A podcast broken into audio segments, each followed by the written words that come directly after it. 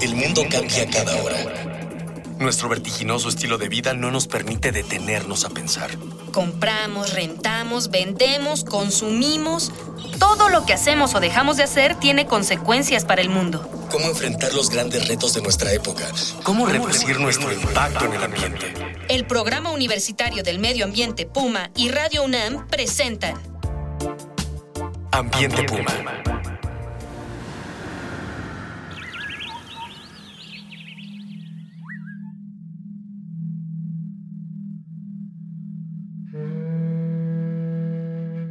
Gusto me da saludarle. Soy Mireya Imas, coordinadora del Programa Universitario de Medio Ambiente de la UNAM.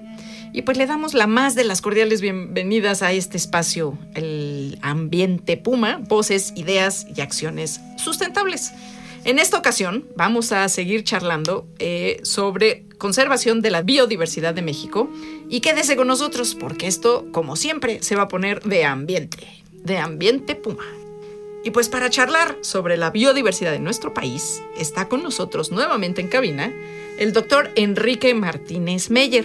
Y como le comentábamos la sesión pasada, pues él es investigador del Instituto de Biología de la UNAM. Antes de, como siempre hacemos, retomar la charla con nuestro invitado, vamos a escuchar las voces de nuestras y nuestros jóvenes de la UNAM. ¿Qué crees que podemos hacer para proteger a las especies en peligro? Pues yo creo que para empezar como generar conciencia en la gente, ¿no? Porque pues somos nosotros los que los estamos acabando. Uh, primero que nada, ver las zonas donde eh, su hábitat y conocer bien esas zonas, hacer eh, leyes que protejan las zonas que, que están destruyendo pueblos humanos, protegerlas, más que nada, bueno, también eh, eh, poner las especies en cautiverio podría ser una de las opciones también para, este, para que tengan mayor reproducción. Bueno, todo empieza con hacer estudios sobre la especie ¿no? y su hábitat, ver que no esté tan perturbado y ya de ahí se tienen que sacar como que leyes, según yo. Se pueden hacer zonas de conservación, más, no sé, pues sí, más que nada leyes de conservación.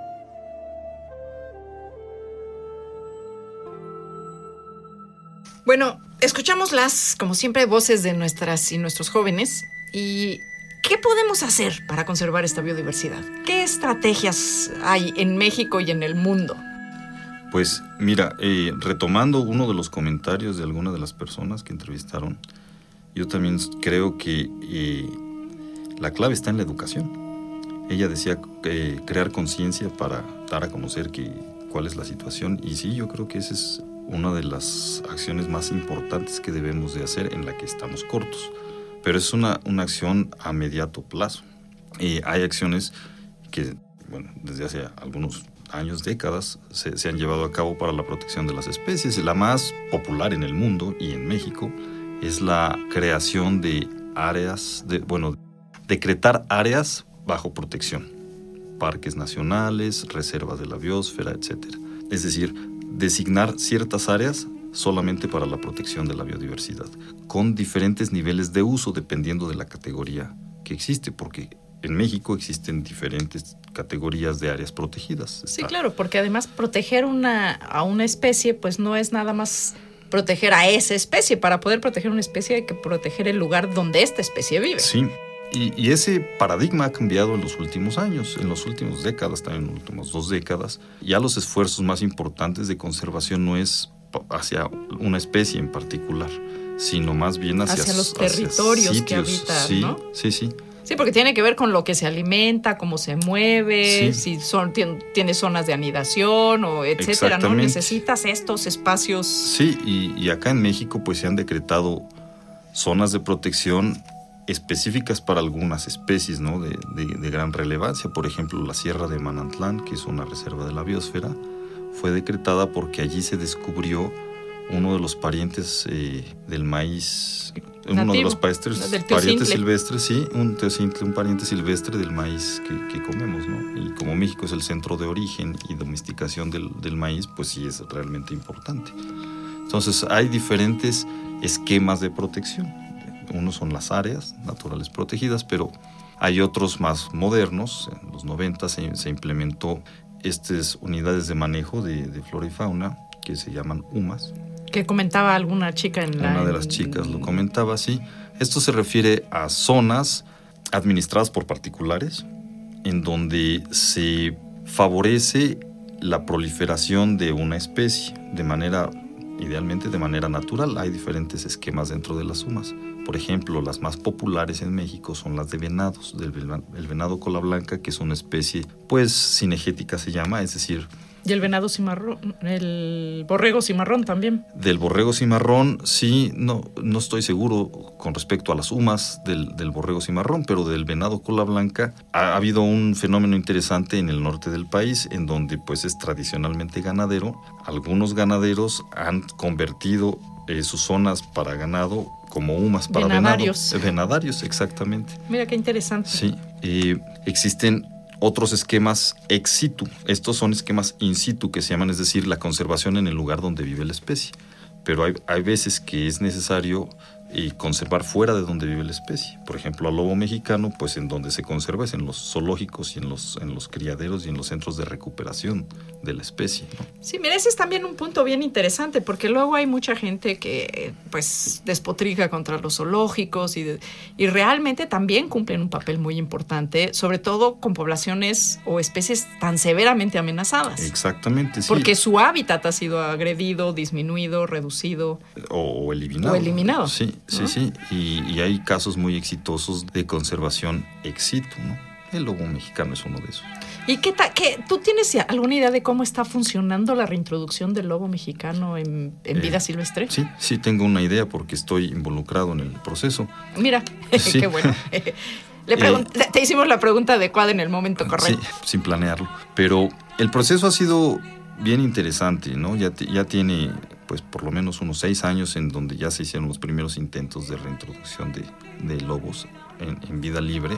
Y antes de la reintroducción ha habido un proceso muy largo de gestión primero como es un programa binacional, pues con Estados Unidos, de gestión dentro de México para que las autoridades estuvieran convencidas de que debía de, de, de reintroducirse y ahora las, las autoridades son los primeros impulsores, eso es una buena noticia. Y luego se hizo todo un trabajo técnico para saber en dónde era más apropiado hacer la liberación. Eh, ¿Cómo se escogió ese lugar? Primero se hizo un análisis geográfico para, bueno, de la distribución histórica del lobo, en donde había todavía condiciones favorables de en términos de, pues, de bosque. Y ya que se identificaron esos sitios por medio de imágenes de satélite y análisis geográficos, se visitaron los sitios para ver si todavía hay densidades de presas adecuadas para que los lobos se, se O alimenten. sea, condiciones para poder reintroducir al lobo y que no se muera de hambre o... Y fíjate, el factor clave aquí, pues no es ni el paisaje ni las presas, porque pues los lobos son bastante tolerantes a todo esto. Es la actitud de la De la gente pres- hacia la presencia de los lobos, porque eso fue lo que eliminó a los lobos. Claro, los cazaban. Exactamente, y eso es lo que ha pasado en el programa de reintroducción. Y ha habido liberaciones y ya sabíamos que eso iba a pasar, ¿no? Que pues matan a los lobos, los envenenan o los matan a, a balazos. Entonces hemos buscado diferentes sitios para reintroducir. En algunos no funcionó y en otros sí está funcionando. Ya hay reproducción en, en vida silvestre. ¿Tú dirías que es una reintroducción de éxito o en dónde en el camino estamos en el proceso de reintroducción del lobo mexicano en el país? Mira, este es un proceso que hay que verlo en el largo plazo. Yo sí creo que es, es un caso de éxito, pero apenas estamos en la fase inicial. Ya hay animales viviendo durante año y medio en vida libre, ya se reprodujeron, ya tienen sus crías, sus crías están creciendo, pero apenas es una familia, digamos. El proceso implica meter más animales en diferentes lugares para ir repoblando. Ahora, en Estados Unidos pues ya tienen éxito en la liberación, ya ahí ya existen poblaciones silvestres desde hace pues 15 años o 20 años, pero tienen un esquema diferente. Las, los animales allá solamente pueden estarse eh, adentro de las áreas protegidas y confinadas para la reintroducción de los lobos. ¿Y cómo le avisas al lobo que no se puede salir de ese territorio? Que ya no? pasó, que ya pasó la rayita. que ya pasó la rayita y lo que pasa es que si se sale, pues sí los pueden matar. Y ya ha pasado. En México el esquema es diferente. Nosotros lo que estamos pensando es que es, por una parte, pues buscar las zonas más seguras para meter, digamos, los ejemplares semilla y que solitos se vayan moviendo hacia donde se tengan que mover y al mismo tiempo hacer un trabajo muy fuerte con, pues, con la gente de allá para reducir la presión de cacería sobre los lobos o de envenenamiento sobre los lobos. ¿Cuál es la principal razón por la que se caza o se envenena los lobos? Pues la creencia de que son muy dañinos para el ganado, eh, en el sentido de que cazan al, a los becerros e incluso a las vacas. Y sí, es, sí sucede, o sea, sí hay, sí hay cacería de los grupos de lobos. Las manadas. Sí, de las manadas a, al ganado, pero no en la, en la magnitud que se piensa. Los perros, los perros Ferales. domésticos o ferales hacen lo mismo. Y de hecho, la, la mayor pérdida de cabezas de ganado son por factores que no tienen que ver con la fauna silvestre, por las sequías, por ejemplo, por las enfermedades o por la, la forma en que, en que los ganaderos en el norte crían al ganado, que es eh, no estabulado, quiere decir que están, Están en vida sueltos. libre durante un periodo del año y pues ahí están expuestos a mordeduras de serpientes, a accidentes de que se les rompa una pata, lo que sea. Es mucho más por enfermedades y por ese tipo de cosas que se pierden cabezas de ganado que por la fauna silvestre. En México, ¿quién es el- la entidad responsable de la conservación de especies? Y de este tipo de proyectos de reintroducción de animales. Está repartida. Pues la autoridad hasta arriba es la Secretaría del Medio Ambiente, es quien dicta las, leyes, pero hay comisiones consultivas, como la Comisión Nacional de, Áreas Naturales Protegidas, que ella es quien está llevando el programa, esta comisión es quien está llevando el programa de reintroducción en México, pero también la Comisión Nacional de Uso y Conocimiento de la Biodiversidad, la CONAVIA, también hace mucho trabajo de investigación o de recopilación de información para dar sugerencias sobre esquemas de conservación en México. Y, y a tu juicio, ¿qué tan bien estamos funcionando en términos de, de la conservación de la biodiversidad y de los procesos de reintroducción de especies a vida silvestre?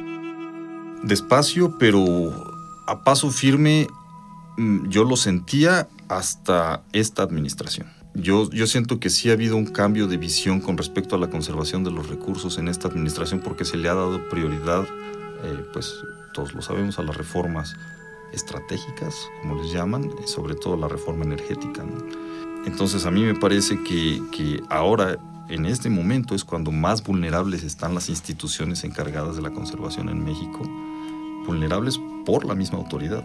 Híjole, pues esa es una tremenda llamada de alerta y nos ha costado mucho trabajo construir la institucionalidad que proteja nuestras, nuestro patrimonio de biodiversidad, al cual está también ligado en muchos sentidos nuestro patrimonio cultural Sí. en este país. Y bueno, pues, pues tenemos, que, tenemos que trabajar muchísimo para mantener, proteger y conservar la biodiversidad de nuestro país. Y vamos a, irnos a nuestra fase final, en la que siempre le preguntamos a nuestros invitados o invitadas, les pedimos que en una frase nos digan por qué no hay pretexto para, en este caso, Enrique, ayudar a la conservación de la biodiversidad de México. En una frase, ¿por qué no hay pretexto para que participemos, ayudemos, nos sumemos a la conservación de la biodiversidad de México? Porque la existencia de los recursos naturales es la única garantía de nuestra existencia como sociedad. Pues no podría estar yo más de acuerdo. Me sumo y la compro. Esa es una extraordinaria frase. Poca gente lo logra en una sola, en una sola oración. Y le agradezco pues muchísimo la presencia al doctor Enrique Martínez Meyer, direct- e investigador del Instituto de Biología de la UNAM. Enrique, muchísimas gracias. Muchas gracias por la invitación, encantado de estar aquí. Y bueno, por supuesto que agradezco, como siempre, la presencia en los controles y en la producción a Miguel Alvarado, así como en la investigación, sondeos e invitados a Jorge Castellanos, Itzel Aguilar, Cristian Barroso, Daniel Serna y Dalia Ayala del equipo de Educación Ambiental y Comunicación del PUMA. Esto fue una coproducción de Radio UNAM y el Programa Universitario de Medio Ambiente con apoyo de la Dirección General de Divulgación de la Ciencia.